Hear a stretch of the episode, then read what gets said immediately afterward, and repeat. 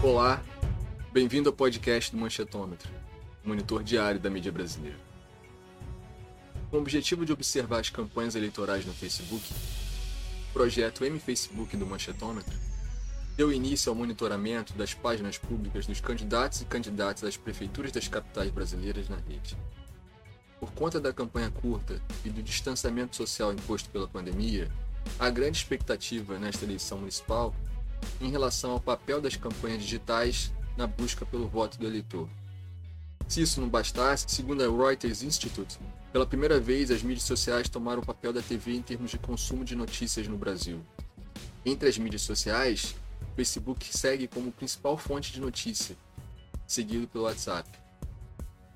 Eu sou o jornalista André Madruga e para conversar sobre os rumos das campanhas digitais e os seus efeitos nessas eleições, eu recebo Eduardo Barbabella, pesquisador do Manchetômetro, Keila Rosa e Andressa Liege, pesquisadoras do projeto M Facebook. Olá, pessoal, bem-vindos ao podcast. Oi, Keila, oi, Andressa, é um prazer recebê-las no podcast e, André, é um prazer estar com você novamente. Oi, André, Eduardo, Keila, é um prazer estar aqui com vocês para debater sobre como anda o debate eleitoral no Facebook. Oi, pessoal. Obrigada pelo convite. Bom estar aqui com vocês compartilhando esse relatório do MFacebook sobre eleições. Agradeço André, Eduardo, Andressa pela partilha e a troca aqui das ideias. Keila, Andressa, vocês podem começar dando um panorama do projeto, explicando um pouquinho e como vocês coletam os dados e tudo mais. Eu acho que é importante pontuar que a gente publica e analisa, primeiro falando das 319 páginas dos políticos, né? São é uma amostra das 26 capitais, e é, desses dados a gente olha para os 10 posts mais compartilhados, as 20 páginas com maior número de publicação, a gente usa os recursos que são utilizados, de dados, né, falando de foto, vídeo, link, texto. A gente fala da quantidade de posts publicados por dia e a gente tem também as páginas com maior engajamento. Né? E o que é engajamento? É a soma das interações, que são compartilhamento, comentários e reações que a gente tem o, o vídeo crescendo, né, o uso do recurso vídeo crescendo cada vez mais, a cada semana que passa ele vem num crescente, ele começou com 32%, hoje está com 42%, enquanto que o normal no mundo, a média é de 50% usam fotos, 20% usam o vídeo, 25% usam um link e 2% usam o status. A gente tem um perfil bem diferente nesse sentido, e acho que nessa candidatura o vídeo tem se destacado, né? mesmo no mundo não estando. A questão do vídeo também tem relação com o uso de lives, especialmente com a questão da pandemia e tudo mais. As lives são muito utilizadas pelos candidatos, eles utilizam para fazer debates com, com temas específicos sobre pandemia, sobre educação.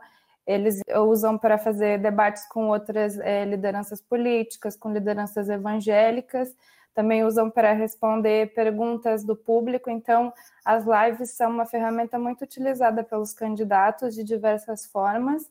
Mesmo quando eles fazem carreatas ou passeatas, sempre é feita uma live. Isso se vê bastante também no, nas publicações.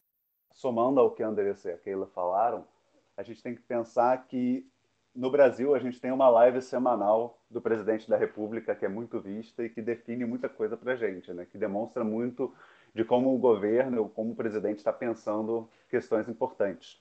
Então, a nossa cultura de live veio do Bolsonaro ali, né? tem essa demonstração do Bolsonaro, e como a Andressa bem disse, é, é uma forma de você fazer a campanha virtualmente. Né? Então, os dados que a Keila apresentou é meio que uma resposta dos políticos para. Nós estamos tendo que fazer uma campanha em casa. Né? Vocês estão tendo que trabalhar em casa. Então, como é que eu entro? Como é que eu faço um comício? Como é que eu faço uma passeata, uma carreata com vocês e vocês não estão aqui? E aí você faz uma live para tentar alcançar as pessoas, tentar atingir essas pessoas. E isso é, isso é importante, porque isso demonstra que a gente tem uma, um mecanismo próprio. A gente tem tentado arranjar uma, uma forma diferente de fazer campanha dentro de um momento que as pessoas não podem sair na rua e se aglomerar. Então, é, é um, é um fator interessante da gente notar, né? Uma, é uma alternativa que as campanhas têm conseguido.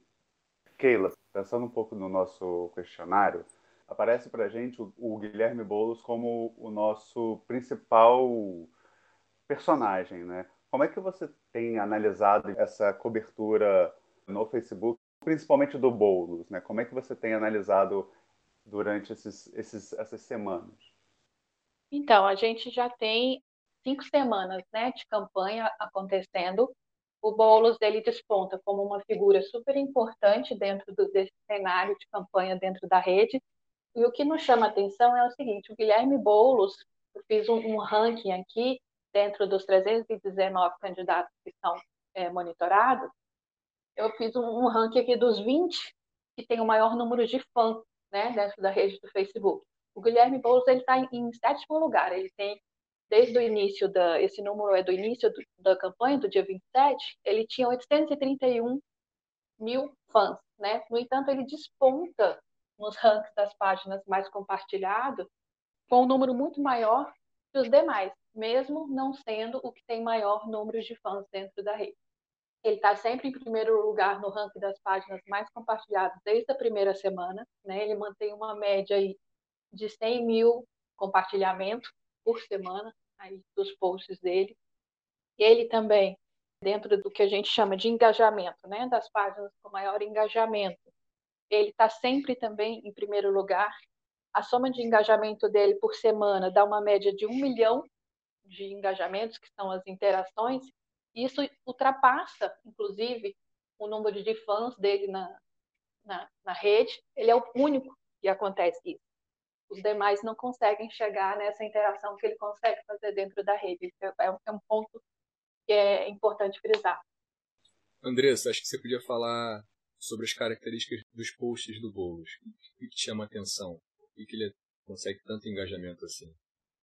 Então, o Boulos ele tem um tom de maior contato com o público, é mesmo nesse sentido de engajar as pessoas. Ele tem até mesmo um tom mais de humor em algumas das publicações dele, por exemplo, é muito forte a questão de ele utilizar uns, os memes relacionados com bolos. Ele faz algumas postagens mais em tom de comédia sobre a campanha dele. E depois ele também tem um que em muitos posts aparece nos mais compartilhados, que é o programa que é o Café com Bolos, que ele discute algum tema específico da semana. Depois ele também tem, ele divulga a campanha dele de rua, vai nos bairros, ele conversa com moradores, ele encontra com motoristas de aplicativos e, e dá para ver também o, o, papel da pandemia, que agora as campanhas de rua, quando a gente vê os vídeos e tudo mais, elas são sempre menores, com menor número de pessoas, tentando manter o distanciamento, as pessoas com máscara. Ele divulga também muito nas publicações dele as ações de governo da, da Erundina, da Luiz Erundina, que é a, a candidata vice-prefeita com ele, quando ela foi prefeita da cidade. É, em questão de ataques a outros adversários, ele antagoniza especialmente com o Bolsonaro e o Rossomano, são os dois personagens que ele mais critica nas publicações. Depois ele também traz muitas propostas e também tem uma semana que se destaca uma publicação que ele faz uma, uma ele não faz nenhuma oposição com o resto da esquerda. Que tem uma semana que aparece uma entrevista que ele está dando para o Estadão e é muito criticada a questão do PSOL, se emancipar, se separar do PT, e ele salienta que o PT não é o inimigo e a esquerda não é inimiga e que tem que ter essa união. Então, ele também visa levar esses votos da esquerda, inclusive de simpatizantes do PT, que até apareceu no, na última pesquisa do Datafolha, que, se eu não me engano, 15% dos simpatizantes do PT votam com o Boulos também. Dudu, esse trabalho do Boulos na rede, eu acho que foi muito importante para acabar com a rejeição que tinha ao nome dele. Acabar não, diminuir, né? A rejeição que tinha o nome dele e ao MTST. Ele tem muita preocupação em explicar isso, ele sempre fala isso, porque tem sempre um preconceito por trás, gente, há muita fake news envolvida no meio. E o que, que você acha? Hoje ele tem a rejeição menor do que o Bruno Covas, por exemplo. É, André, eu acho que o Boulos, né, eu acredito que o Boulos ele tem feito um trabalho muito interessante nas redes, principalmente demonstrando esse lado humano dele né? Então, ele, quando ele começou a, a, criar essas brincadeiras do, do nome, do café com bolos, ele, ele brincou bastante com as questões do, do nome dele, ele aprendeu a, a trabalhar as redes de uma forma mais simples nesse bate-papo, ele trouxe para ele uma simpatia do público. Ele, ele conseguiu criar alguma simpatia e as pessoas começaram a falar: olha, ele não é aquilo que estão dizendo, né? Não é essa, o, ele não é esse monstro que algumas campanhas criam, né? E eu vou depois voltar a isso daqui a pouco. Então, o Boulos ele tem trabalhado muito bem esse fator. Ele tem conseguido é, trabalhar bem a imagem dele e, ao mesmo tempo, ele tem conseguido capitalizar isso em votos. Né? Ele, tem, ele, ele cresceu durante essas semanas. Então, assim, ele conseguiu trazer esse interesse, conseguiu se, se fortalecer em, em terceiro lugar hoje na campanha, disputando o segundo lugar forte com o Celso Russomano, que é algo muito importante, né? Porque a gente tem que lembrar que em São Paulo você tem muitos candidatos ali próximos a, aos 10%, né? entre 5% e 10% você tem um, um, número de candidatos significativo, então assim, é, é difícil você conseguir conquistar uma vaga, um bom lugar e uma, um aumento de votos relevante, ele está conseguindo, né? Ele já chegou aos 14, e se você olhar a última pesquisa que saiu no dia 5 de novembro, você tem o Márcio França com 13, o João Martato com 6, o Arthur, o Arthur Duval com 4. Então, assim, você tem muita gente que, vamos dizer, está ali num, num, campo que pode estar tá brigando por esses votos, né? E ele está conseguindo se destacar com o PSOL é, é, importante. Mas, ao mesmo tempo, esse sucesso do Boulos também está criando um outro movimento que a gente tem visto nas últimas semanas, que é o um movimento de contestação à campanha do Boulos tem aparecido bastante nas campanhas, principalmente de extrema direita. Né? Então agora a gente tem visto, principalmente o Arthur Duval, né, do Patriotas, criando uma campanha com muitos ataques ao Boulos. Então esse sucesso que o Boulos está fazendo está também impulsionando a campanha negativa contra ele. Então a gente tem, tem visto isso. Inclusive, isso era uma questão que eu queria trazer um pouco para a gente conversar com a Andressa, é, Andressa, você que tem trabalhado bastante o, o, esses dados, está conversando com a gente sobre o, o conteúdo, o que, que você tem é, avaliado sobre a, a, campanha assim, de candidatos como Arthur Duval? E aí eu vou ampliar, tá? Não vou falar só. Vou, eu trouxe o exemplo do, do Boulos, mas, por exemplo, mas nós temos também, por exemplo, o Marcelo Crivella, que também faz a mesma coisa com o Eduardo Paes, né, que é de direita também aqui no Rio, mas no, no sentido de aproveitar para atacar aproveitar para fazer essas campanhas. Como é que você tem visto essa campanha de ataques a outros candidatos?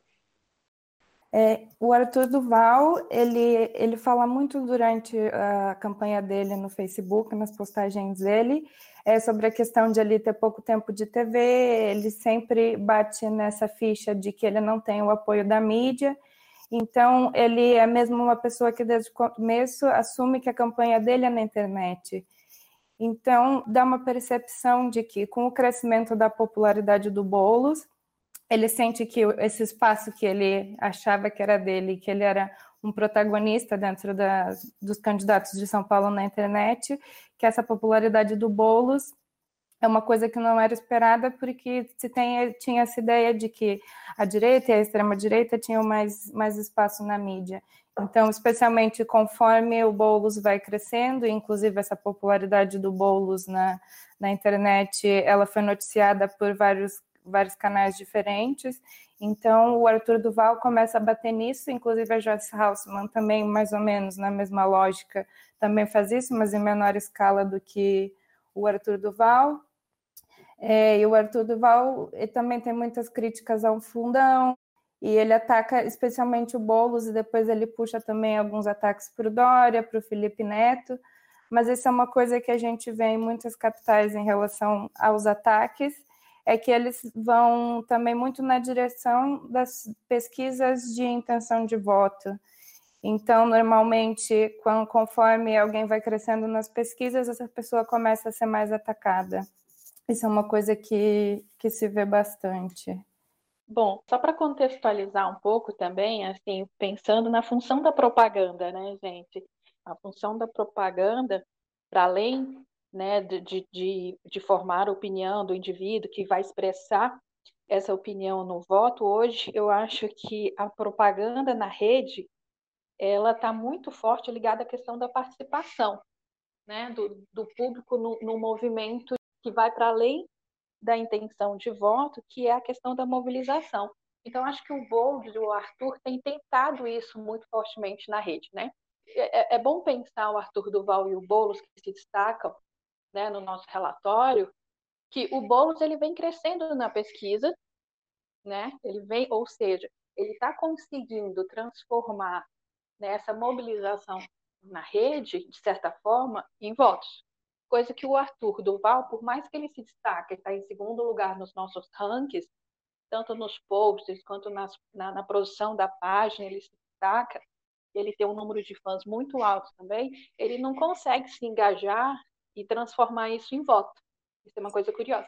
E o a Joyce também, também né? Tem, tem, tem, uma semelhança do, do Arthur Duval com a Joyce nesse sentido? Exato, exatamente. E você vê que eles não têm, é, todos os três, não têm tempo de TV. Né? Se a gente partir desse pressuposto que o, Arthur fala, olha, eu vou para a rede porque eu não tenho TV, e provavelmente ele, ele, ele traz um tom de que por conta disso ele não consegue aparecer e não consegue, né? Provavelmente intenção de votos. Eu acho que esse é um discurso que a gente vê que, que, não, que não é, né?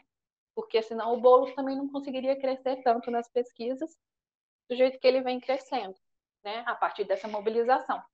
É também possível que o Boulos tenha muito mais contato com o público dele, com a base, também em alguns movimentos que ele tem feito na rua, como a Andressa falou, ele tem feito esses vídeos que demonstram ele no dia a dia conversando com as pessoas. A gente não vê isso do Arthur Duval, né? O Arthur, se, é, não me falha a memória, a, Andressa também pode me ajudar nisso. Ele publica alguns vídeos, ele, ele publica muita foto, ele tem inclusive tentado angariar, vamos dizer assim, votos num público dos games, dos jogos, eu vi que ele tem se aproximado muito disso, mas ele não consegue transformar isso em voto. Dudu, hoje os jornais trazem muito a coisa que o Bolsonaro não consegue, não está conseguindo impulsionar os candidatos os quais ele se alia, né? Eu, a minha percepção é mais que as eleições municipais têm uma lógica própria, mas também a gente não pode ignorar que, de fato, o Bolsonaro não está conseguindo mais transmitir os votos automaticamente para um desconhecido ou para político qualquer. Como é que você analisa isso? É, André, eu, eu acho que a gente tem muitas coisas novas agora em 2020, diferentes de 2018. Né? Acho que, assim, primeiro, como a Andressa e a Keila já colocaram aqui, a gente está num momento de pandemia, né? E a pandemia trouxe para a imagem do Bolsonaro um grande desgaste. Então, assim, ele teve um momento de muito desgaste, ele brigou muito com a ciência, e isso é algo que prejudicou a imagem dele no país. As pessoas começaram a questionar se deveriam votar em quem ele estava trazendo, quem ele estava sugerindo. E, além disso, né, a gente começa a ter alguns outros fatores. Né? Primeiro é a vitória dele em 2018, trazendo, né, conseguindo angariar votos para quem votava junto da imagem dele, trouxe para 2020 vários candidatos que tentaram se colocar nessa posição. Então você tem muita gente que estava interessada nessa imagem, estava tentado, interessado em colar nessa imagem. Só que isso também pulveriza, né? Para a gente lembrar, em 2018 o Bolsonaro ele chamava a um candidato. Então você tinha, por exemplo, no Rio de Janeiro, você tinha o Witzel, em, em São Paulo, no segundo turno você teve o Dória, você teve o Zema em Minas Gerais. Então você tinha alguns candidatos que tentaram chamar a atenção trazendo esse voto do Bolsonaro, né? O voto que atraía essa, essa questão. Só que agora em 2020, por exemplo, usando o Rio de Janeiro. O Rio de Janeiro você tem o Marcelo Crivella, você tem o Luiz Lima. Durante algum tempo você teve a Cristiane Brasil. Então você tinha várias pessoas, vários candidatos tentando atrair esse voto. Né? São Paulo você também tem vários candidatos tentando atrair esse voto. E o Bolsonaro não tem conseguido transmitir essa, essa questão. E mais do que isso, ele também não tem, muito também por causa da pandemia, não tem ido às cidades para fazer campanha junto como, como ele poderia fazer nesse caso. Então ele está ele tá no momento em que ele está agora voltando a ter alguma popularidade, recuperando seus índices de popularidade por causa do auxílio emergencial, mas ele ainda é uma figura que tem, tem tido um pouco de dificuldade nessa, nessa apresentação. E também, e aí é um mérito da oposição, a oposição tem trabalhado muito bem essas críticas ao Bolsonaro durante esse tempo. Então ela tem conseguido trabalhar. Embora desunida. Embora desunida, ela tem conseguido trabalhar muito bem. Então, assim, você tem o Boulos, que tem demonstrado uma, uma, uma, atuação muito boa quanto a isso. Você tem, no Rio de Janeiro, você tem a Marta Rocha, você tem a Benedita, tem a Renata Souza, que tem feito um trabalho interessante. E mesmo os, os candidatos de centro, e isso é um, é um, fator também importante, por exemplo, o Eduardo Paes no Rio de Janeiro, eles têm demonstrado que eu não sou a favor do, do Bolsonaro, mas eu vou trabalhar junto a ele. Se você não for da oposição, especificamente do governo, os candidatos não têm se colocado contra o Bolsonaro, mas também não têm se colocado a favor. Até porque, e isso é importante lembrar, os, todo mundo lembra o que aconteceu né, no meio político, todo mundo lembra o que aconteceu com as relações com o Dória e com o Witzel. Né? Todo mundo lembra como facilmente as coisas mudam de, de caminho com o Bolsonaro. Né? Você pode estar numa relação muito boa e no minuto seguinte ele cortar relações. Então as pessoas estão trabalhando muito bem isso. Então a situação, né, o, o, o quadro é um pouco isso, é uma quantidade enorme de candidatos brigando por esse voto bolsonarista, e isso acaba prejudicando porque pulveriza, e ao mesmo tempo os candidatos também não estão tão ligados ao Bolsonaro assim, né? O Bolsonaro, para usar o exemplo de Rio e São Paulo, ele tem se aproximado dos candidatos do Republicanos, que é o partido que faz parte da base do governo, mas ali no caso, o Celso Russomano e o Crivella. E uma ligado à Igreja Universal, partido. Ligado à Igreja Universal, mas não tem conseguido né, atrair esses votos. Então, tem, tem sido um, um prejuízo também. E, no, e, assim, no Rio de Janeiro, isso é o que é mais surpreendente. Porque o Rio de Janeiro é o reduto do bolsonarismo, né? Então, isso... Mas aí eu acho tá... que, que explica muita lógica local, né? O governo muito ruim do Crivella, né? Exatamente, você tem um governo muito ruim do Crivella. Mas aí a gente poderia pensar, ok, o Crivella não está conseguindo os votos, mas o Luiz Lima vai conseguir. E o Luiz Lima não consegue também. O Luiz Lima não passa dos 5%, né? não, não, não tem conseguido também crescer. Então, assim, tem os dois. Tem o fato, o Crivella não faz uma boa, um bom governo, mas o, o Bolsonaro não está conseguindo impulsionar. E eu acho que é um pouco esse rompante dele, essa atuação dele, que não tem É porque também o, o Bolsonaro não, não apoiou assim, o Luiz Lima abertamente, né? É, ele não fez essa campanha, né? Ele não não não estava presente, ele não esteve presente na campanha. Se a gente pensar de fato, o que, que ele fez? Ele fez uma live em que ele falou, olha, eu estou apoiando o Crivella, estou apoiando o Celso Russomano, mas se eu não me engano, na mesma live ele falou, mas se você não votar no meu candidato, tudo bem. Tem um outro lá que também é bom administrador, referência ao Eduardo Paes. Se o quiser votar Luiz. nele, tudo bem também. É. Andressa, uma curiosidade. Nas campanhas da, da Joyce e do Arthur Durval, eles postam muito contra o Bolsonaro, já que eles romperam? E eles estão lutando aí por um espaço na direita? No caso do Arthur Duval, ele não comenta muito sobre o Bolsonaro. Os ataques dele são, em primeiro lugar, para o Boulos, e depois ele ataca bastante o Dória, ele puxa algumas questões como o Felipe Neto, mas o Bolsonaro ele não entra muito. Já a Joyce é bem diferente. A Joyce ela critica bastante o Bolsonaro e não só o Bolsonaro, como toda a família e a questão dos escândalos com o Flávio. Então, vai mesmo em toda a família do Bolsonaro, não só na, na figura do, do Jair Bolsonaro. E a Joyce também, ela tem uma linha nos posts dela, ela tem muitos, muitos posts criticando o STF, o Gilmar Mendes, ela bate muito na, na escolha do Cássio Marques também, ela tem muitas publicações em mais de uma semana sobre isso. E ela também, outra linha muito importante do, das publicações dela é a temática da corrupção. Ela tem um forte apelo à temática da corrupção e puxa muito questões da, da Lava Jato também. É, depois ela outro assunto que ela também falou muito sobre em diversas semanas foi a questão do, do Marco Aurélio, quando teve o caso do André do Rap, ela também bateu muito nisso. Então, as críticas dela são é, ao STF, a família Bolsonaro e a temática da corrupção são as linhas das publicações dela. O Moro aparece? O Moro não aparece, o Moro não aparece. Normalmente, quando ela fala sobre Lava Jato, é mais sobre, é, sobre a operação ou algum caso específico, relaciona com algum político específico, inclusive com o Rossomano, mas o Moro ela não, não cita. Andressa, A gente está acompanhando a campanha dos Estados Unidos e a gente viu Donald Trump falando direto da Casa Branca coisas meio absurdas como voto legal e voto ilegal. Algumas TVs pararam de transmitir, alegando que o conteúdo da fala do, do presidente não tinha evidência nenhuma. E a gente sabe como aqui as coisas se reproduzem, né? Principalmente a parte da extrema direita. E como é que estão as fake news na campanha?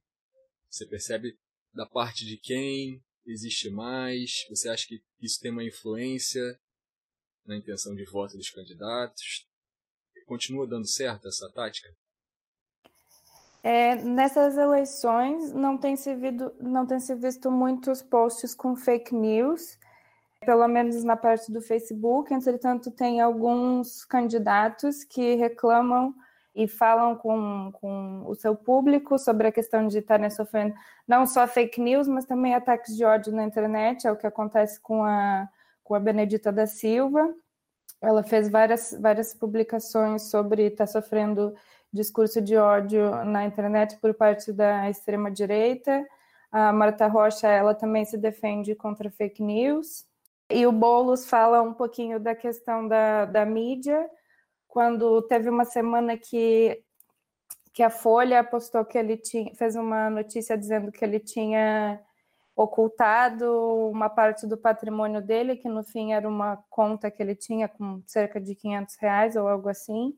Ele bateu nessa questão de que, com o aumento das intenções de voto nele, isso seria uma reação da Folha. Então, dá para ver que algum, algumas coisas os candidatos reclamam mesmo em relação ao que a mídia posta sobre eles, mas também tem essas reclamações sobre ataques na rede por parte da, da extrema-direita. A gente percebe no conteúdo, principalmente dos candidatos, né, que, que usam da imagem do presidente Jair Bolsonaro, em alguns posts eles acabam, de certa forma, tentando né, produzir, vamos dizer assim, informações que são inverdades, né? Principalmente, muitos ainda batem na questão da, da cloroquina como um remédio para a Covid, enfim. São, são, informações que a gente vê que já foram desconstruídas né, pelas instituições. Contra a vacina chinesa. Né? Contra, exatamente. Mas a gente é, é interessante e importante ver que eles não conseguem emplacar isso. Às vezes eles ganham bastante interações na rede, mas quando você vai para as intenções de voto, você vê que são aqueles candidatos que estão com 1, 2%, ou seja, de fato, eles não conseguem fazer com que esse discurso coloque eles numa posição melhor diante de uma intenção de voto. Né? Ele cria um burburinho dentro da rede, coisa que eles conseguem fazer bem, no entanto, isso não passa dali. Né? Esse burburinho fica ali. Então, eu acho que as informações que realmente são passadas pelas instituições que tentam desconstruir essas fake news tem, tem funcionado, pelo menos quando você sai da rede e vem para as intenções de voto, você vê que esses candidatos eles não aparecem, continuam lá em último lugar. Dudu, tem uma candidata que sofreu muito com fake news ao longo dos últimos anos que a gente ainda não citou, e que, que é a Manuela Dávila. Né? Como é que você analisa o desempenho dela lá pelo PCdoB, um partido também que tem muita rejeição nesse momento, né, que é dominado pela extrema-direita? Como é que você analisa o desempenho dela lá? Eu acredito que a Manuela, ela, no caso de Porto Alegre, ela é uma candidata que ela é recorrente, né? Ela já vem há alguns anos tentando e, e se candidatando, então ela já tem um, um espaço na, na, na, cidade, ela tem um, um, público e uma candidatura bem consolidada em Porto Alegre, que é uma, uma cidade que ela tem essa, essa, essa rotina de eleger um, um, candidato de direita, depois eleger um candidato de esquerda, né? Tem, umas, tem uma relação bem, bem diferente, então às vezes não é tão simples de avaliar. E eu acho que a Manuela tem feito uma boa campanha, né? Ela já se colocava como candidata desde o início, né? Se colocou desde o início e ela soube e tem trabalhado muito bem na campanha virtual dela, né? Ter sido candidata a vice do Haddad em 2018 ajudou, porque ela se apresentou muito bem durante aquele período, demonstrou a sua força, demonstrou a sua qualidade enquanto candidata e política naquele momento. Né? Ela soube se trabalhar muito bem, até para a gente pensar assim, como vice-presidente, em comparação ao Mourão, ela também ela se colocava bem como candidata. Então ela conseguiu ali se, colocar muito bem para a disputa. E Porto Alegre é uma cidade que ela tem, que normalmente os candidatos à reeleição têm dificuldade. Né? No Rio Grande do Sul, isso é uma questão. Né? Às vezes a reeleição não é tão simples. Então, o Marquesan, que é o candidato à reeleição, ele está sofrendo para chegar ao segundo turno. Ele está com dificuldades de, de passar o, o José Fortunati, o Sebastião Melo.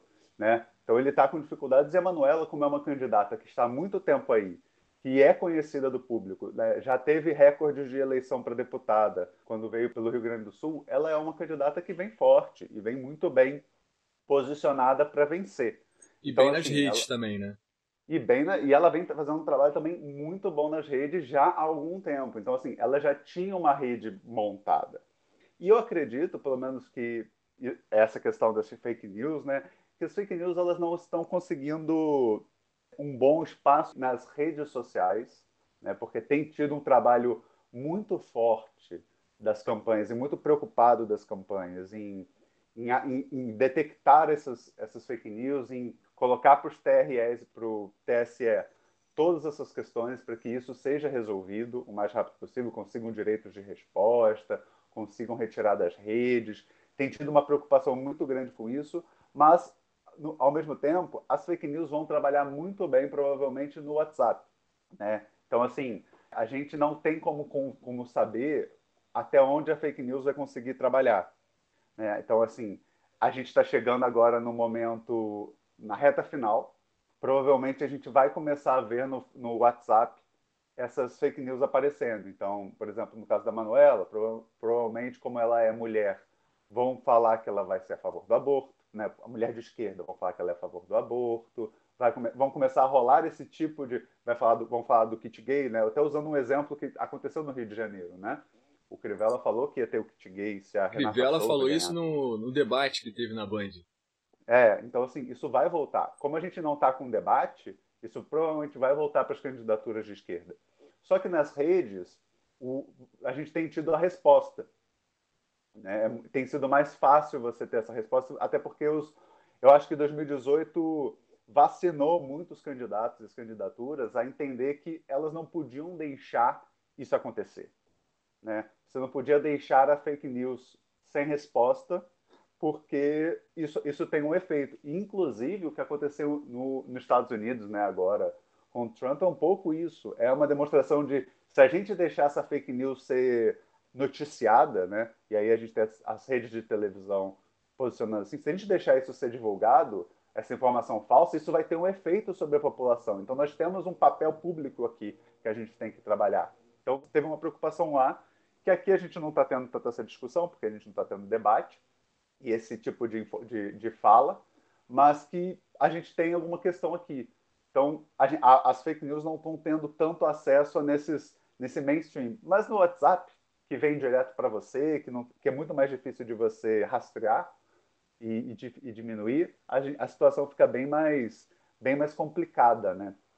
E até para a gente pensar um pouco na questão mais ampla, né? não só a Manuela, né, mas pensando em esquerda e direita, o que a gente tem, e aí eu queria trazer essa pergunta até para começar com a Keila e depois a gente conversa também com a Andressa, pensando um pouco no Facebook em geral, um fator que vem muito no, no M Facebook, no nosso ranking, é a ineficiência da esquerda nas redes como um todo. Né? Então, se a gente pega o nosso relatório semanal do M Facebook, a gente vê que ele é dominado pela extrema-direita e pela direita. Então você tem lá o Jair Bolsonaro, o presidente está lá sempre com um post entre os 10 maiores, entre os 20 mais publicados. Temos a Carla Zambelli, que é uma candidata bolsonarista, o André Janones e seu trabalho, quando ele, ele vem, vem falando sobre auxílio emergencial. Então você tem esse, essa discussão ali e a esquerda não consegue emplacar um post normalmente a gente vê a esquerda nas páginas mais compartilhadas, né? Tá lá sempre algum candidato, às vezes o Humberto Costa, às vezes a Glaze, né? Estão ali às vezes, mas não conseguem emplacar um, um post e também tem uma dificuldade às vezes no engajamento. Mas na última semana, nas últimas semanas, o Boulos tem conseguido se colocar. O Boulos tem conseguido entrar nesse nosso, nosso ranking. E aí eu queria perguntar para Keila, como é que você tem visto esse movimento, Keila? É, a, a, gente até fala muito no, no, nosso ranking que a esquerda ainda não aprendeu a linguagem das redes, né? ela ainda não conseguiu alcançar as redes como a direita. O que, que você tem visto da, da esquerda nesse momento, até com esse, com esse exemplo que o Boulos tem dado de até conseguir furar a bolha bolsonarista no ranking e alcançar um, um, um engajamento bem interessante. Só adicionar um comentário sobre o que o Eduardo falou de fake news e da Manuela, que em relação às fake news nessas eleições a gente vê uma diferença muito grande de, de 2018, porque ela vem de uma forma diferente. Por exemplo, nas eleições de 2018, vinha mesmo aquelas montagens, por exemplo, da Manuela com a camiseta escrito Jesus é travesti. Esse tipo de fake news a gente não está vendo nas postagens. Elas vêm mais da forma como, por exemplo, se usa a informação que vem da mídia, como nesse caso do, do Boulos e essa reportagem da Folha. Em relação a, ao que o Eduardo falou sobre a Manuela ter ganho muita visibilidade nas eleições como vice presidente junto com o Haddad, isso dá para ver também, e é muito claro na questão, se comparados os números de seguidores entre os candidatos para Porto Alegre, porque a Manuela tem 1,3 milhões, enquanto os outros candidatos têm uns poucos mil. O que tem mais, o Marquesa tem 238, depois a Melchiona tem 133, mas dá para ver essa diferença de visibilidade também no número de seguidores. A, a Manuela, eu acho que ela é sim, um destaque da esquerda dentro das redes, como alguém que ganhou uma experiência, sem dúvida, e ganhou visibilidade nas eleições presidenciais, em que ela soube lidar tanto com as fake news, como a própria imagem dela, já, sem dúvida, de olho né, no, no futuro, no que ela queria da imagem dela como política para o futuro. É, a Andressa, como colocou, ela tem muitos seguidores dentro da rede. Para você ter uma ideia, ela tem mais seguidores do que o número de eleitores aptos a votar na cidade de Porto Alegre. Ela consegue trazer Porto Alegre para o nosso ranking geral, nacional, mesmo não sendo uma das capitais né, de maior colégio eleitoral, dentro das, das 26 capitais, Porto Alegre aparece em nono, ela tem um milhão de, de eleitores. Por exemplo, Belo Horizonte, que é o terceiro colégio eleitoral, os candidatos não aparecem praticamente no nosso ranking, né? É, é interessante visualizar isso com relação quem trabalha bem as redes, quem não trabalha, quais os estados que estão ainda com uma política com um modelo um pouco mais antigo, outros que estão trazendo a campanha para dentro da rede. A Manuela, ela é sim uma figura política de esquerda que pode ser até, eu diria até um, um exemplo a se olhar, né? Como ela tem trabalhado as redes. Ela está sempre no ranking das páginas mais compartilhadas. Ela está ali, varia um pouco entre o quarto e o quinto lugar, mas ela como uma candidata, né? É a primeira vez como, como candidata a, a prefeita, né? Na cidade dela. Ela vem com esse know-how, trabalhar as redes desde a, das outras eleições, ela já é uma figura política conhecida na cidade, então isso tudo junta para que ela tenha esse, esse grande número de interações dentro da rede. Com relação aos outros candidatos de esquerda, e aí o que o Dudu falou com relação à esquerda não sabe trabalhar, e isso a gente comparando os nossos dois relatórios do Facebook, o que a gente já faz tradicionalmente, e agora esse das eleições especificamente, realmente são cenários completamente distintos, né? Quando a gente vê a esquerda tão fortemente trabalhando dentro da campanha eleitoral e conseguindo, vamos dizer assim, ela, ela consegue resultado, porque se a gente pensar que interações, engajamentos, né, é conseguir a participação das pessoas que estão ali, os seus seguidores, então está sendo sim diferente. Talvez depois da, da, das eleições a gente possa esperar um pouco mais, né, de continuidade desse movimento da esquerda nas redes. Eu acho que isso é sim um pontapé de, de agora a gente percebeu que ali a gente tem sim um espaço um espaço público do qual a esquerda, né, a gente vê que eles não têm na mídia. Quando você vê os problemas acontecendo, a esquerda está sempre sendo tratada de forma negativa na mídia, quando ela tem espaço, e os demais de centro-direita, né, centro-extrema estão sempre na mídia, seja para falar bem ou seja para falar mal. Então tem uma disputa ali, né, nessa esfera pública, nesse espaço público, onde eu acho que a esquerda, a partir de agora, com essas eleições, ela vai sim tomar mais conta das redes. E outro, outro candidato que aparece, que tem subido, né, tanto no ranking das redes quanto no ranking das intenções de voto, apesar de ser pouco ainda, é o Gilmar Tato.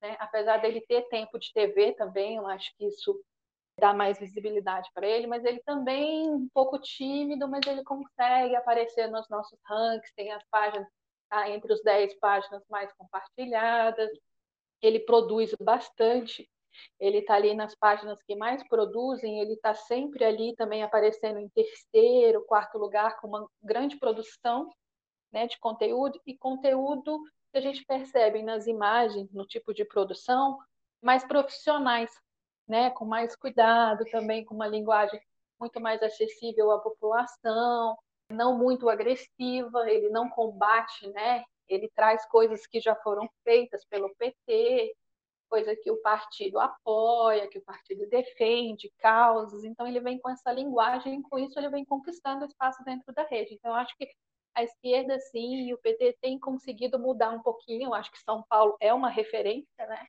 Para começar a, a trabalhar o resultado dessas ações. Andressa, como o PT vem se portando, o Tato e a Benedita, a campanha da Benedita parece muito bem feita na televisão, por exemplo. O Tato, a campanha dele está mesmo muito ligada ao PT. Ele, em grande parte das publicações dele, ele faz referência ao PT, mas também faz referência à gestão do Haddad quando ele foi prefeito e também faz muitas menções ao Lula. Então, essa é a principal marca da campanha dele, é essa ligação com o PT. Também mesmo trazendo políticas que foram feitas com o PT em governos anteriores, então isso está sempre presente nas publicações dele. Depois ele também faz muitas críticas ao Bruno Covas e ao Dória em diversas políticas do, dos governos deles. E no caso da Benedita, a campanha dela nas redes, ela tem uma linha também, ela se apresenta sempre no lugar dela de mulher negra da periferia que tem é, uma carreira de muitos anos já na vida pública e essas questões sempre vêm nas publicações dela. Por exemplo, teve a semana que ela fez muitas publicações sobre o fato de ela ter sido tirada da lista de personalidades negras da Fundação Palmares. Então, isso foi isso é uma coisa que aparece bastante nas publicações dele. Dudu, se por um lado o Bolsonaro não consegue ungir os seus candidatos, parece que de outro lado não é o PT que está se aproveitando desse espaço. Como é que você vê a participação do PT nas eleições municipais? É, André, eu acho que o PT tem tido um papel de se aproximar muito da base lulista e de relembrar o público da época, do período do Lula e da Dilma no governo né, e dos seus feitos. A gente vê na campanha da Benedita e na campanha do Gilmar Tato sempre esse retorno ao que já foi feito, ao que a gente pode voltar. E aí, no caso do Gilmar ele traz a campanha do Haddad também, o período do Haddad no município, né, como prefeito, como também uma evidência, uma demonstração de que é possível fazer as coisas, como é possível transformar a cidade. Então a gente percebe um pouco essa atração e há uma, um uso da figura do Lula muito grande. Né? No Rio de Janeiro, principalmente, a gente percebe isso muito na Benedita. Né? A Benedita tem esse trabalho de vou tentar fazer um progr programas sociais associados ao governo Lula aqui no Rio de Janeiro. Ela se aproxima também do exemplo de Maricá, do programa de renda básica de Maricá, que é um sucesso internacional, né? tem sido um, muito elogiado. E traz sempre a figura do presidente Lula, vamos, vamos trabalhar junto do, com o presidente Lula. Ela tem, traz, inclusive o Lula tem aparecido na campanha também. E isso tem sido muito colocado, mas isso não tem revertido tanto em votos quanto eles esperam. Né? A Benedita consegue aparecer. Existem algumas pesquisas que dão até que a Benedita já passou uma, a Marta Rocha e o Crivella, mas a gente não consegue saber até onde o lulismo vai alcançar no Rio de Janeiro, né? até para contextualizar. No Rio de Janeiro, especificamente, existe uma parcela da população que ela é muito associada ao lulismo e aos evangélicos, né? e a parcela evangélica. Então, essa é uma parcela que a Benedita está dividindo com Crivella de votos. Então é um voto que ela divide com Crivella e que pode ir para um lado ou para o outro. A Benedita é uma mulher negra e também é evangélica. Né? Ela tem essa aproximação com a questão religiosa também e que é um fator muito grande aqui no voto. Então ela acaba tendo essa relação. E o PT, por exemplo, no Rio de Janeiro, é sempre importante lembrar, o PT no Rio de Janeiro só teve a campanha porque não tivemos a campanha do Freixo. Né? O Freixo é seu candidato único, não teve o candidato único da esquerda, e aí o PT lançou a Benedita como candidata, o PDT lançou a Marta Rocha o PSOL lançou a Renata Souza. Né? Cada um lançou o seu candidato para a campanha. Então a gente não teve isso. Então eu, eu, eu tenho visto um PT que tem trabalhado dentro da sua presença. Ele tem aproveitado o espaço. É um partido muito grande, é um partido que tem sua base e ele está ali para reforçar o seu posicionamento. No Rio de Janeiro, eu acredito que o PT está ali disputando pela segunda vaga, mas se não chegar, ele vai apoiar a Marta Rocha se a Marta Rocha chegar. E em São Paulo, ele vai apoiar o, o Bolo se o Bolo chegar lá. Mas eu, eu, eu, eu acho que é uma candidatura de posicionamento. Né? Estão se posicionando, reposicionando no Estado depois de muita crítica, depois de muitas críticas ao, ao partido e ter né, tido alguns problemas, algumas questões, e principalmente essa é uma campanha em que o Lula está solto, né? o Lula está livre. Um, um Lula livre pode fazer campanha. Então ele está lá, está presente e está se demonstrando na, na campanha. E isso também vai trazer, claro, críticas né, que vão sempre aparecer pelo outro lado.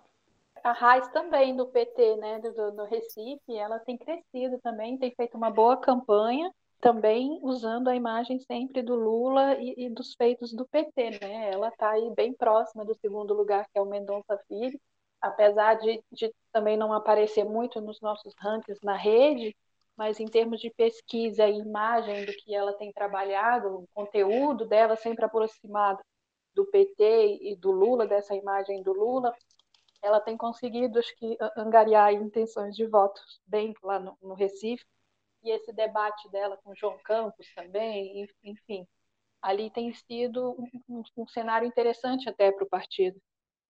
Sim, temos também a Luiziane em Fortaleza, né, que ela também já foi, já foi prefeita, mas ela também está ali tentando brigar. Agora deu uma caída, mas ela também estava tentando brigar com o Sarto e o Capitão Wagner, e ela também traz essa questão lulista muito forte.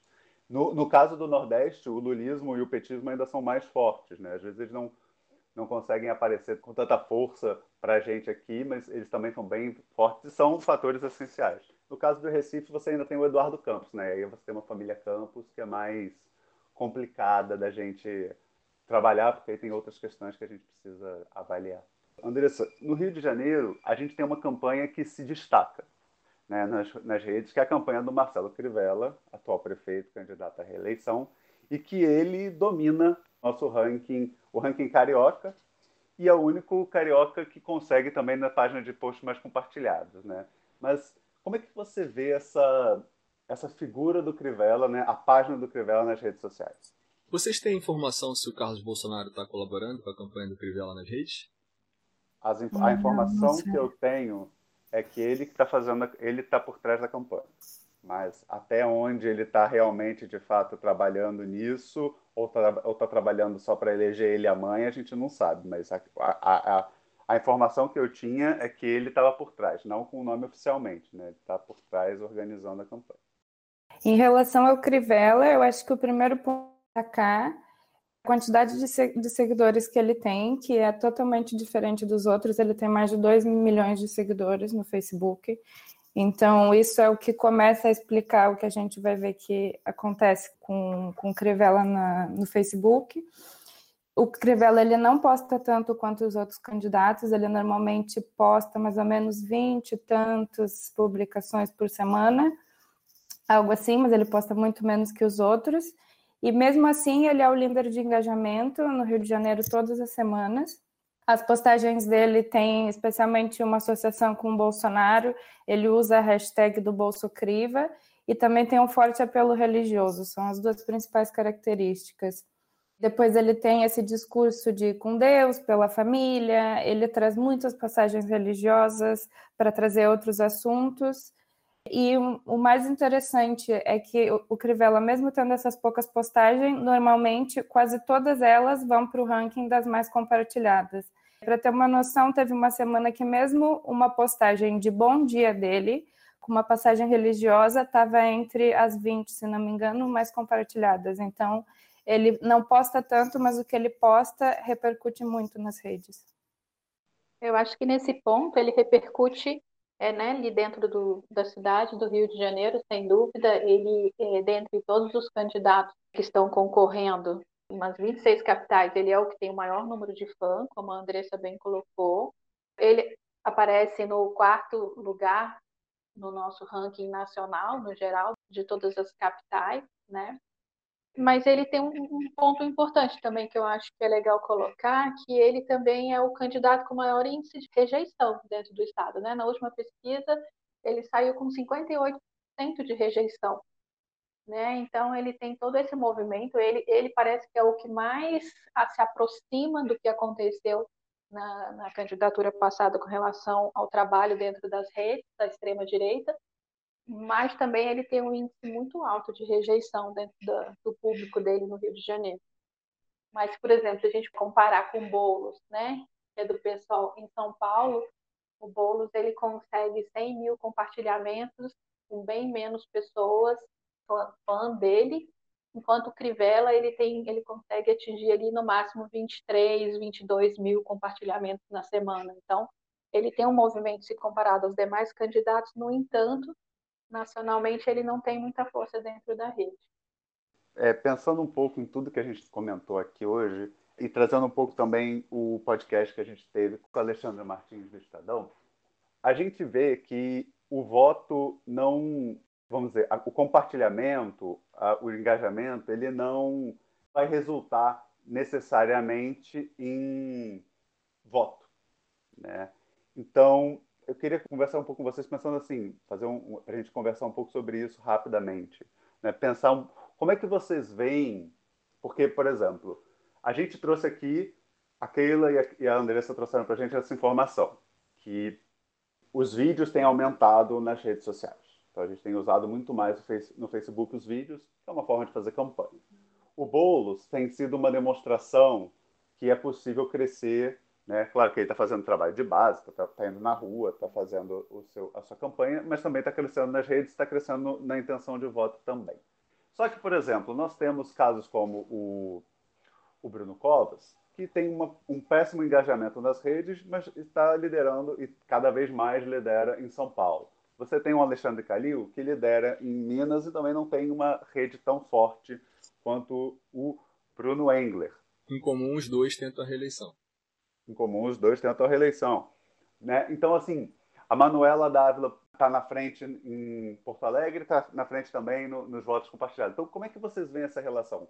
Será que há uma questão mais de a esquerda consegue se aproximar mais do que, ou seja, consegue engajar mais e transformar mais esses votos e a direita não? Ou não tem nada disso? Como é que vocês veem essa relação entre votos e compartilhamentos? Porque, para mim, né? Eu vou, já vou dar até a minha opinião. Para mim parece que é um pouco é, de, é um pouco caso a caso e, e, depende do espaço. Então, por exemplo, São Paulo, você tem um candidato que é favorito, que é o Bruno Covas, que para mim não precisa muito, é, não, não tem muito por que se preocupar com a reeleição, né? Ele tem feito sua campanha, seu, vamos dizer, aquele básico, o feijão com arroz simples, e a campanha dele vai chegar ao segundo turno e, eventualmente, ele vai ganhar ou na rejeição ao Celso Russomano ou, ou na qualidade da sua prefeitura, né? nos elogios que a sua prefeitura tem, seria em comparação ao Bolso. Pode ser que o Bolso surpreenda, mas seria esse o quadro hoje. No Rio de Janeiro, o Eduardo Paes não faz uma campanha tão forte nas redes quanto o Crivella e quanto talvez o Luiz, quanto o Luiz Lima, mas ele consegue um voto muito maior, uma, uma, intenção de voto muito maior. Então, como é que vocês duas veem essa questão entre compartilhamento e, e. Claro que assim, a gente só vai saber no dia 15, mas como é que vocês têm visto essa relação entre as pesquisas de opinião e o trabalho nas redes dos candidatos? Bom, eu acho que essa relação entre interação na rede e intenção de voto né, não tem uma relação direta, não por enquanto. Não, não tem como afirmar qualquer relação que, que isso vá né, resultar em outro, não tem uma ação e reação de imediato. Eu acho que isso tem a ver muito com a questão do próprio meio, que eu vou chamar a, né, a rede aí de um veículo como foi a TV, né, nas eleições passadas até 2000 e a partir de 2014 começou a mudar um pouco o cenário, mas marcadamente o fenômeno Bolsonaro, que contradisse aquilo que já era costumeiro, que é, né, a pessoa que tinha mais tempo de TV, provavelmente era aquele, era um, quase certo, era o que ia ganhar as eleições. Então tinha essa relação do veículo, né, um veículo de, de, de, de grande alcance, enfim, que faz com que a pessoa tenha grande visibilidade, mas isso também foi conquistado aos poucos, né? A, a, o espaço da TV na casa das pessoas. Eu acho que é o que está acontecendo um pouco com as redes tem uma diferenciação aí entre o Facebook e o WhatsApp. O WhatsApp não é uma esfera pública, o, o Facebook ele é já hoje considerado uma esfera pública, mas que ainda está sendo trabalhado. Eu acho que vem cultural também, de acordo com cada capital.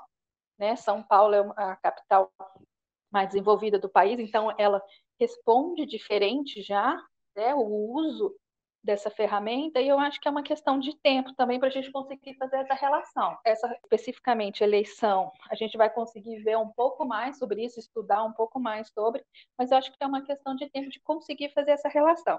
Para mim, é, neste momento, não tem como ter essa relação direta de interação com o número de, de votos a ser conquistado. É um meio apenas que você consegue mobilizar as pessoas e fazer com que elas participem principalmente nesse ambiente de pandemia do qual você não tem um contato físico direto, por isso os vídeos, né?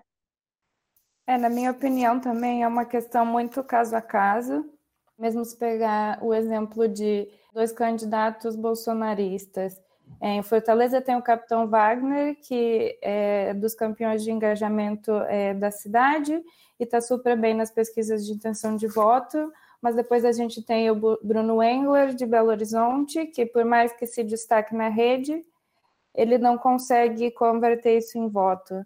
Então, eu acho que tem outros fatores que também pesam, como a questão do espaço de TV, que ainda é uma coisa que é dispara entre os candidatos e também exerce um papel, querendo ou não. Também tem o cenário eleitoral de cada cidade, que muda também essa configuração dos votos mas as redes sociais, pelo menos, elas permitem que não só os candidatos façam campanha, mas eles também possam debater assuntos locais e assuntos nacionais, por exemplo, a questão da pandemia. É uma questão que vem em todas as cidades, com quase todos os candidatos, é uma coisa que é, é muito debatida. Por um lado, alguns candidatos debatem as ações que fizeram, por outro lado, outros candidatos é, criticam as ações que foram tomadas em relação à pandemia. E no tempo de pandemia também permite que os candidatos se aproximem com o público, porque é, com toda essa questão de isolamento social, isso é uma coisa que seria muito complicada sem as redes sociais e com o cenário de pandemia, mas é mesmo um caso a caso nessa questão das redes sociais e a conversão em votos. Sem falar, Andressa, que nas redes sociais também, e isso é muito pouco no Facebook, mas ainda pode existir, a gente não pode descartar a questão não só das máquinas, né, que trabalham também aí produzindo likes e, e outros tipos de interação que a gente não sabe até que ponto isso é orgânico e, e onde não é, né? Então acho que por isso ainda vai demandar um pouco mais de tempo para a gente conseguir fazer essa relação. É isso, gente. Obrigado de novo pela participação. Acho que quem ouviu o podcast teve uma grande ideia do que está acontecendo nas redes e tem até uma análise política aí por trás. E espero contar com vocês mais vezes aqui no podcast. Esse projeto do M-Facebook é muito importante, mais ainda nas eleições. Né? É mesmo, André. Obrigado, Keila. Obrigado, Andressa. É, obrigado, André, pela parceria. É, realmente, acho que a gente fez uma apresentação muito legal. Acho que a Andressa e Keila explicaram bem como é que funciona o projeto e, os nossos, e como os nossos dados funcionam e são apresentados. E acho que, né, concordando com o que você falou, quem, quem ouviu esse podcast, quem chegou até aqui, teve uma noção bem interessante como funcionam as redes, né, e como, como isso pode influenciar o, os resultados do dia 15 também. Gente, obrigada e quem sabe até a próxima, né? Vamos ver o resultado das eleições aí, continuar acompanhando no relatório e depois tentar fazer um desfecho final aí para a gente ter umas impressões mais qualificadas. Obrigada, pessoal, pelo convite, pelo debate e aconselho todo mundo a, a conferir os nossos relatórios para ver esses dados mais de perto, porque eles são mesmo muito interessantes para analisar essa disputa eleitoral nas capitais brasileiras. Neste episódio, você ouviu as estratégias dos candidatos e candidatas municipais nas redes, além da análise política do cenário eleitoral. Para saber mais, acesse o nosso site manchetômetro.com.br e siga as nossas redes sociais. Você também pode participar da nossa campanha de financiamento coletivo. O link é benfeitoria.com/manchetômetro. Toda ajuda é muito importante. Obrigado e até o próximo episódio.